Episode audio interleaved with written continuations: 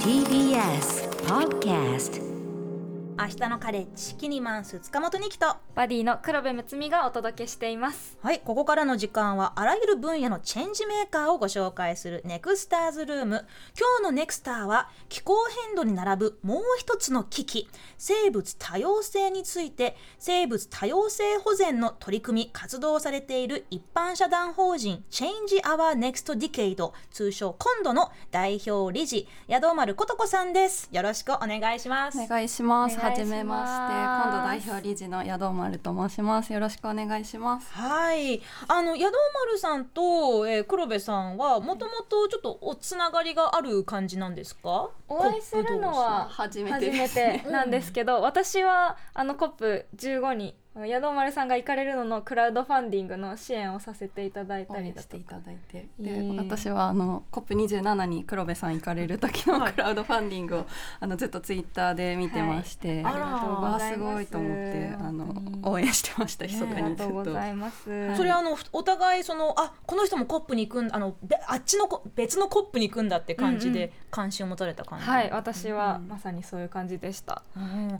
まあ、この、まあ、別のコップっていうのもね、ちょっと言い方はちょっと、まあそうですねちょっとね、失礼しれませんけれど、まあ、この明日のカレッジではね、あの、気候変動危機のコップについて、まあ、あの、黒部さんがいるということもあって、結構フォローしていたんですけれど、ちょっと、今回もしかしたらちょっと初めてちゃんと、えー聞かせてもらうことになるかもしれません。生物多様性について、えーいろいろ今日はね、お伺いしていきたいと思います。えーその前にまずプロフィールをご紹介しましょう。えー、宿丸琴子さんは1993年千葉県生まれ。2019年に生物多様性条約 COP15 に向け Change Our Next Decade 今度を設立し代表を務めていらっしゃいます。これまでに生物多様性条約 COP14 そして15や国際自然保護連合 IUCN などの国際会議にも参加され生物多様性の分野に関わる若者による活動促進に尽力してきました。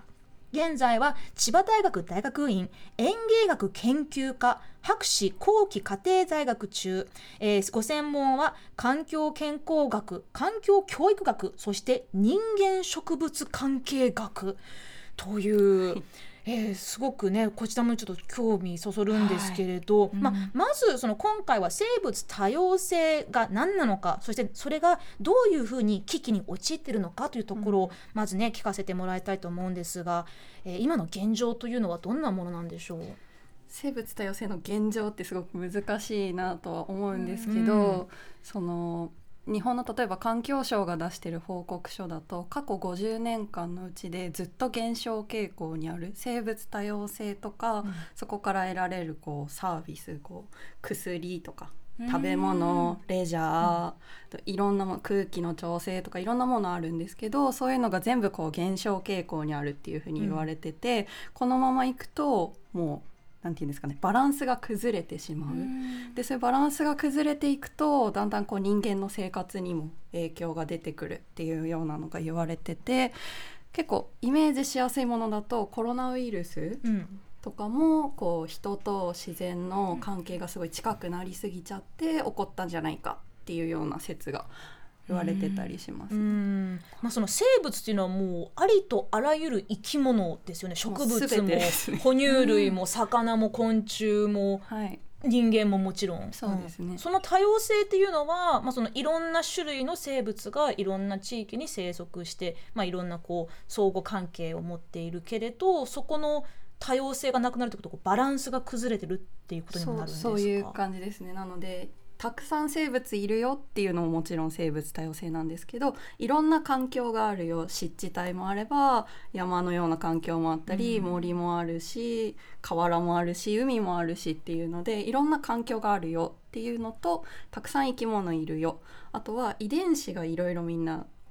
遺あの伝子生き物でも違うよね。蝶々でもみんな同じあの模様ばっかりじゃないよね、うんうんうんとかそういうのもあの生物多様性には含まれてます。広範囲。ねまマクロからミクロまでそうですね。もう全部生物多様性ということですけど、このテーマに関してご興味を持たれたのはどういうきっかけがあったんでしょう？私の場合は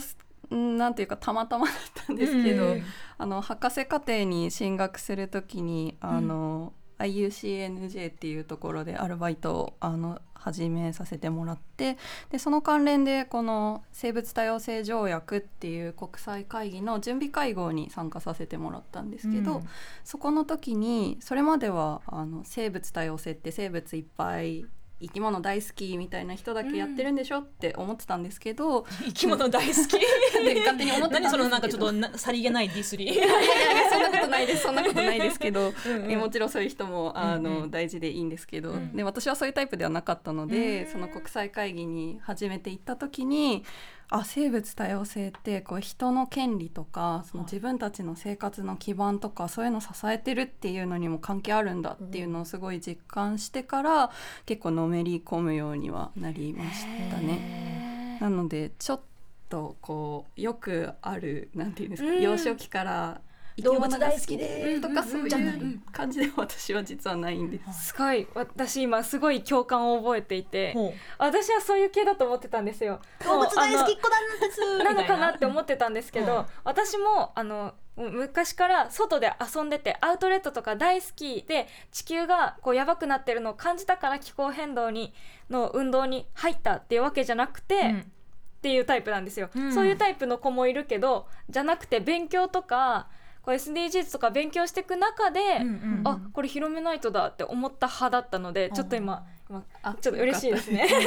まあいあのざっくり言えば、まあ、普通のあの、うん。なんか子供時代だったんですみたいな特別にこうなんか意識高いような幼少期だったっていうわけではないというね、うん。まあ、それはでもすごくなんか共感できるなと思いますけど、あのうんうん。うんカナダ・モントリオールで開催された、え生物多様性条約会議、まあ、COP15 こはい。ちらに行かれた、そうですね。です12月の7日からだったかうん。な7日から19日までやってたんですけどもともとは2020 2020年に COP15 っていうのが中国で開催される予定だったんですけどそうなんですね。そうなんですよ。うん。そのコロナウイルスの関係でなかなかこう渡航とかですよね。開催とかも難しくなってしまったので、あのカナダのモントリオールに生物多様性条約の事務局があるんですけど、まあ、そういう関係もあってじゃあモントリオールでやろうかってなったのかあの4年越しのコップでようやく開かれてっていうところに行ってきましたね。すごい寒かったですね。まあ、12月のモントリオールね カナカナダですから。確ね、で、あのーまあ、こちらではどういった話し合いがされてであの宿丸さんはどういうポジションでそちらに行かれたんですか？そうですね。私はこの COP15 はこの10年間で最も一番大事って言われてたような会議だったのででそれが何でかっていうと2010年に日本の愛知県名古屋市で COP10 っていう10回目の会議開かれたんですけどその時に世界共通の10年間の目標が決められたんですね。あ森蔵とキッコロのやつ森蔵愛知九博ですかね。うん。地球博ってあもっと古いやつ？じゃない。違うやつ。ごめんなさい。違う気がしやますけど。なんかまあ愛知県ってす愛知県さんすごい生物多様性とかにも関心高いので、まあ、そういうのもやられててでその時にあの決められた目標があったんですけど、それを2020年の COP15 でこう新しくする改定しようっていうのが言われてたんですけど、その COP15 なので COP15 で新しい10年間の目標世界共通の目標を決める。なのでこの10年間で最も大事ですごく関係者の人がうんみんな注目してる会議だったっていうところで、でようやくその COP15 で、うん、と昆明モントリオール生物多様性枠組みっていう新しいうん8年間かなの目標っていうのが決められてようやく世界共通のこう生物多様性に関するこう目標っていう共通の目標ができたよっていうようなのが一番大きいところですかね。そのこれからの10年間が最も重要だっていうのはどういったそのつまりこう10年以内に何かをしないとやばいやばいことになるぞっていうそういうことなんですか？あごめんなさい。これからのというよりはその COP15 がこれまでの 10,、10年間の COP の中で一番大事だったっていう意味で。あなるほど、はいうんすいませんなるほど10喋ってました。年間の目標みたいなのがあったのの終わりのポジションみたいなことだったってことですよね。切り。替わりみたいな感じですね。そこの評価はどうだったんですか？こう割と達成できたねみたいな感じなのかいまいちだなみたいなのは。残念ながらあの愛知目標って20個あったんですけどはい。一、つも完全に達成できなかったっていう結果が出てて、うん。まあ、はい。そういうのもあってその COP15 の新しく作るうん。目標枠組みでは、こうもっと野心的にもっと実効性のあるもっと指標も決めてっていうので、あのみんなで話し合ってみんなで話し合ってっていうレベルじゃないですけど、うん。国同士で、まあ各国交代表たちが決めるっていうような。その目標っていうのは、その達成されなかったというのは、まあ、ちょっとこうなんかざっくりすぎたとかあのちょっと現実的には難しかったとかそれともそそこにた達成するぞっていう各国のなんかこう威力。威力がちょっと足りなかったとか、どうだと思う？がねちょっと理想が高かったっていうのもありつつなのかなと思い思うんですけど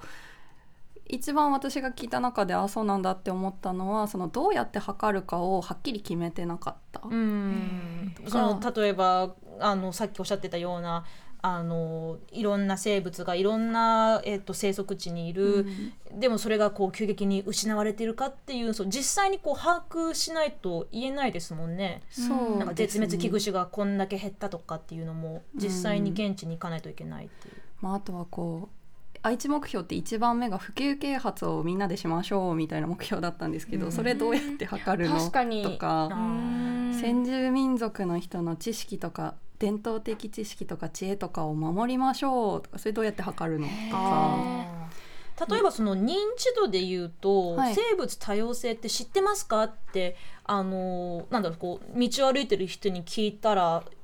答えられる人ってどれぐらいいますかね？どうなんでしょうね。私の周りだとあんまり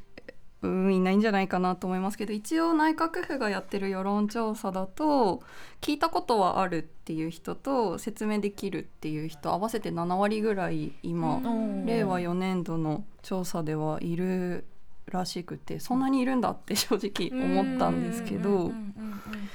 なんか私も授業で習ったような気はするんですよ、うん。でもなんか今のお話聞いてるとちょっと認識違うような気もして、うん。やっぱり緑とかうん。自然守ろうねとか、うん。生き物のこうなんかバランスがみたいなのは言うけど自分の生活とかその先住民族の方がみたいなところは全然含んで考えたことはなかったので、うんこの知ってるよって言った7割の方もちょっと COP15 の内容とかとは全然違う認識かもしれないですよね。だからその新しく決まった今後8年間のね。ものっていうのはじゃあ具体的に数値化した目標ができてみたいな感じなんですか？ものによりますね。一番話題になってるのだと2030年までに少なくとも陸域海域の30%を保護保護する地域にしましょうっていうようなへ世界中その陸と海の30%パーセントを保護する。で保護地域っていうこうがっつりこう規制とかもして守るっていう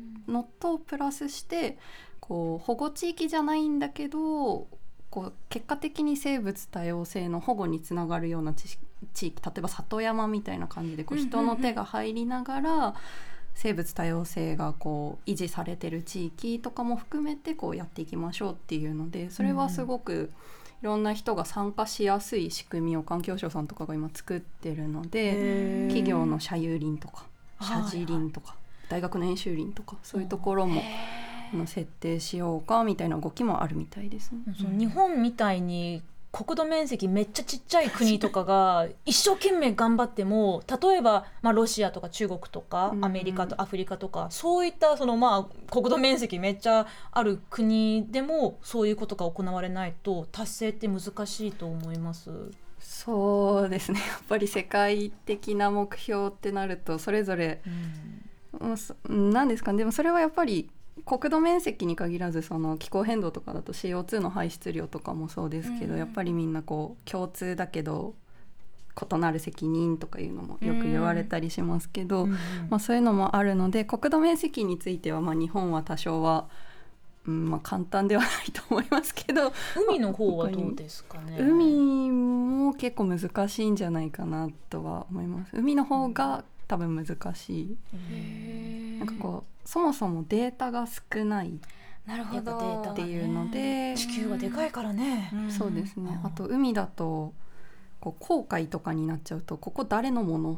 のとかなってきた時に、じゃあそこは誰がどう守ろうどう管理しようっていうのでまた別のあの国連の枠組みで話し合いをしてたりとかもするので海は結構まあでも陸もですね。陸も難しいんじゃないかなと思います。海洋プラスチックゴミ問題とかもね、うん今大きなもうことになっていますけれどやっぱりその流れるじゃないですか、うん。ゴミって。でだからその、あなんかある国からなんかこう流れ出てきたゴミがなんか全然違う国の海域に入ると、それはねそれはどどっちが責任取るのとかってうん。なっちゃったりもするし。まあそのまあそのでもでもなんか自分が最近知ってちょっとすごく気になってるところはその海洋ゴミのなんか一番大部分を占めてるものってあの漁具だっていうデータを見たんですけあーそうですね。どまあそのまあ例えば網とか、うん。あのいろいろなそのまあ漁船漁漁船から、えーまあ落とされた落ちてしまったものとかうん。が、なんか世界の海洋ゴミのなんか30%以上を占めてるとかっていうデータを見たんです。よ。40%でしたっけ？40%ですか？なんかそうですね。30%40% 私も見たことはありますね。ねえそういったところも海のせ、まあ、う海に限らず地球の生態系に関わりますよね。そうですね、まあ、プラスチックゴミ問題になってくるとやっぱり海だけで解決できないものになってくるのでこの間海関係のことやられてる方が陸からはいいものも悪いものも流れてくるっていうようなことを言われていてその健全な農業を陸でやってないとその栄養とかが流れてくるから健全な漁業もできないけどそういうゴミとかも流れてきちゃってっていうのでいいものも悪いものも流れてくるからうん。もっと連携してうまくやらないとっていうのはすいませんちょっと漁具からは離れちゃうんですけど聞いてなるほどなって思ったことはありますね。なんか生物多様性って聞くとすごく海とかでそういう話になると大きいように感じますけど自分の身近な畑とかから出る土とか栄養分とかが巡り巡ってそれこそバランスが崩れちゃって今そういう危機に陥っているっていうのって思うと全然すごく身近な問題だなって思えるとは思うんですけど、まあなんかそこまでいけてないようなまあ普段の生活だとあまりそういう考えに至らないような気もしますけどあの私は実際 COP27 に参加してみてあもっと市民とかが参加する場もあったんだとか COP っていう会議自体も身近なものだなと感じてそれをいろんな方に伝える講演をしたりとかしてるんですけど、実際 COP15 に参加されてなんかここイメージと違ったなとかそういうものありますか？そうですね。私は COP2 回目だったのでうん。COP14 それこそエジプトの同じ場所でやってた COP14 にもう行ってたので、はいあここちょっと思ってたのと違うとかはそんなにはなかったんですけど、うん。でもやっぱりその国以外いわゆるオブザーバーって呼ばれるようなそのうんビジネスの人たちとか若者女性グループ先住民族のグループ金融のグループっていうのでいろんなグループいるんですけどそういう人たちのこう展示ス展示スペースではないんですけどこう展示もできるしちょっとしたイベントもできるみたいな。うんうんうん部屋があるんですけど部屋があってブースみたいになっててでそういうところがちゃんとこう確保されて毎日そういう何かができる自分たちの活動をアピールしたりとか、ディスカッションしたりができるっていう場所が用意されてるっていうのは少し驚いたところですね。すごいあのいろんな人で参加してみんなでどうにかしていこうねっていうのが高まったんじゃないかなっていうふうには思いましたね。なんか COP27 ともそれは共通してるかもしれないですね。多分会場もあのもともとその COP14 で使ってた場所だったっていうのもあると思うんですけど本当に展示もできるしはい。椅子がいっぱい並べられててうん。登壇者が登壇できるエリアがあってそこに市民のアクティビストとかも立つし企業の方が、まあ、我が社ではこういうことをしていますっていうのを話したりもするし、こうかと思えば行政の方がこう自分の市ではこういうことしてますとかいうのを話したりっていう思ったよりそこまで立場の上じゃない人もこう自分の活動をアピールできる場があるっていうのは私も COP 参加して驚いた点ではありましたね。まあ、その黒部さんが参加したエジプトの気候変動コップって、うん。まあその私たちね、まあ、この番組だけじゃなくていろんなそのやっぱりこう世界中のメディアが注目したのはその若者アクティビストがそこで、まああのまあ、抗議活動、まあそのうん。まあいいや緩いって言っちゃ失礼だけど、まあそのこね、あの事実上抗議活動をしてる部分、部場面もあったしあのすごくこうまあなんていうのかなこうアクティビストの力がねそこでも、えー見られたと思うんですけれどそこになんかこう関して例えばその生物多様性の COP との違いっていうのも何か感じたりしましたか？そうですね。私は気候変動の方には行ったことないので聞いた話だけなんですけど、う気候変動の COP ってこう入れるゾーンが分かれてるんですよね。あ確か、はい。なんかこう会議聞ける会議と聞けない会議がああるるんですよ。で生物多様性の方は基本それがなくて、うん一回登録しちゃえばその次の10年間の目標のこの今目標の議論やってるから聞きに行きたいって言ったら聞きに行けちゃって、うん。っていうのがあるのでそのもちろんアクティビストというかこうアクションをしてる人たちっていうのはこうバナー持ったりとかいるんですけど、そのユース若者もユースっていう席があってでそこであの発言を公式にしたり、あとはロビーうんと交渉官の人にうんうん。直接働きかけて、うん自分たちはこういうのをやりたいんだっていうのをこう113カ国だったかな国のネットワークがあるんですけど、そのネットワークが主体となってまとめてそれを実際に意見として出してっていうのとかをやってたりするのでマーチも今年はやってたんですけどあんまりあんまりというか気候変動の方で若者が活動している感じと生物多様性の方で若者が活動している感じっていうのはこうちょっと違うのかなっていうのは見ててね雰囲気違いそうですね。メますディアの注目度はどうだったと思いますか、メディアの注目度はうーん。まだまだ。どうなんでしょうね。今までよりは多かったのかもしれないですけどでもやっぱり気候変動の方が多いんじゃないかなとは思いますね。うん。コップってなんで15なの？って言われたりとかあー27じゃないの？とうん。あやっぱそこのそうですよね認識もまだちょっと一般的には広がってない。うんでもその、まあ、ちょっとお時間も迫ってるんですけれど、はい。その生物多様性という現状が、まあ、今どのように危機であってでそれをまあ我々一般の人がねこう普通に生活しててなんかあ今日は生物多様性について考えなきゃってあまりなきっかけもねちょっと。ないです。でも例えば、まあ、この近所の森には昔ホタルがいたんだよとか川にはね、あの魚も泳いでたんだよっていう話をねもしかしたらなんか聞くこともあるかもしれませんけど、うん我々がその生物多様性についてこう何かを考えるとか行動を起こすっていう、そうそういうきっかけというものはどこから始めたらいいと思いますか？